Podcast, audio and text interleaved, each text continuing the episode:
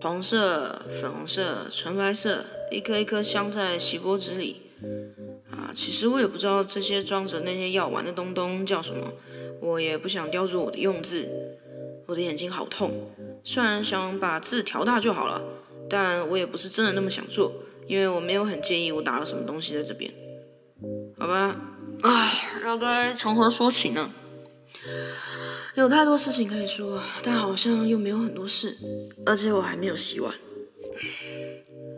我想要更随心所欲的过生活，这是我最近的口头禅，所以我会在周三喝烧酒，每天晚上随机的吃两三片烤焦的焦脆吐司，上面蛮横的抹了整块没有融化的奶油，从总共两百块的果酱里挖出桑葚、草莓，果酱刀刮到玻璃罐会发出让我很不满意的尖响。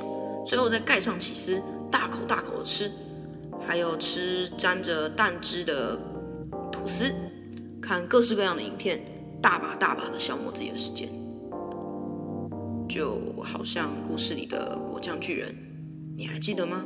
我当然记得，那些书是从堂哥家拿来的，有好几十本，但是就在一次过年大扫除，我一次扔掉了。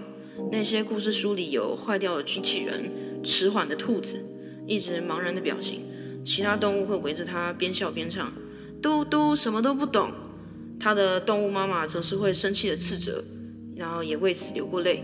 还有很漂亮但也很寂寞的雪地，有一个女孩还男孩我忘记了，跑去捡木材，差点死在外面。还有一群动物帮另外一只动物盖房子，还有一只会裁缝的老鼠。嗯，干脆围块围块窗帘，缠根香蕉去参加宴会算了。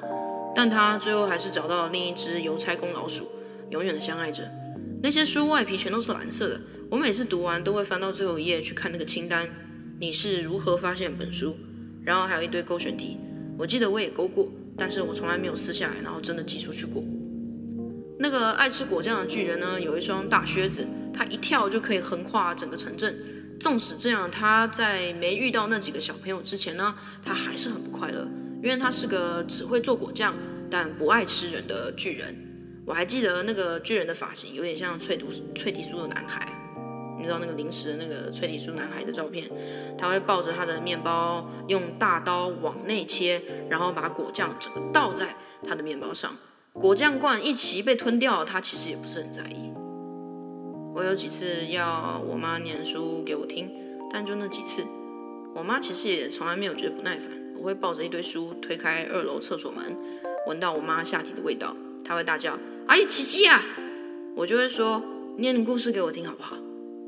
好吧，那就挑一本吧。我上完厕所就来，我就会很纠结，但通常不会纠结太久。最后我都会要她念迟缓兔子的故事。我从未写过坏掉机器人的故事。那个时候我是快乐的吗？是吗？啊，这个问题好像也太难了，先 pass 吧。